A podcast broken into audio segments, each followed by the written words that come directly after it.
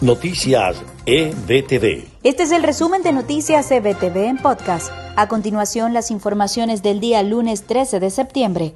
Les estaremos acompañando Freddy Machado y Susana Pérez. Comenzamos.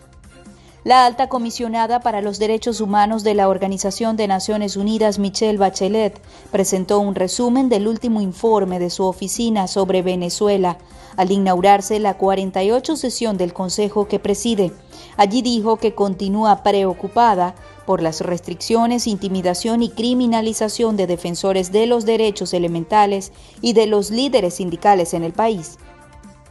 El excomisario Iván Simonovis aseguró que la justicia estadounidense está detrás de 27 ciudadanos más con prontuarios similares a los de Alex Saab y el Pollo Carvajal, que son investigados por actos corruptos relacionados con el régimen de Nicolás Maduro. Los abogados del empresario colombiano Alex Saab Testaferro de Nicolás Maduro anunciaron este lunes que pedirán aclaraciones al Tribunal Constitucional de Cabo Verde después de que la semana pasada respaldara la constitucionalidad de su extradición a Estados Unidos. La Arquidiócesis de Caracas emitió un comunicado en el que confirma que el estado de salud del cardenal Jorge Urosa Sabino es muy delicado. En el texto que fue publicado en sus redes sociales señalan que el estado de salud del cardenal Jorge Urosa, arzobispo emérito de Caracas, al momento es muy delicado. Se encuentra bajo continuo y cercano monitoreo médico.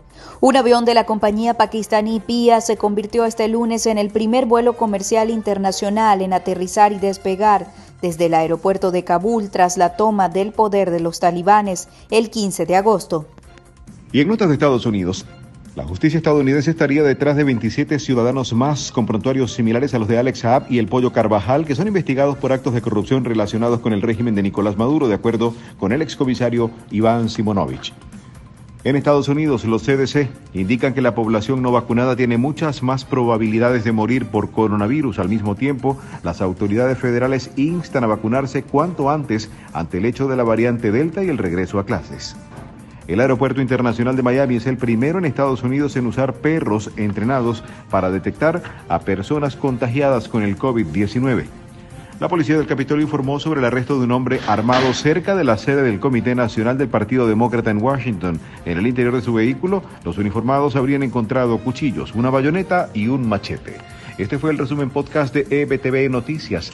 Narrado por Susana Pérez y Freddy Machado, les invitamos a mantenerse actualizados con las últimas noticias de Venezuela, Estados Unidos y el mundo a través de nuestra página www.ebtv.online. Hasta la próxima.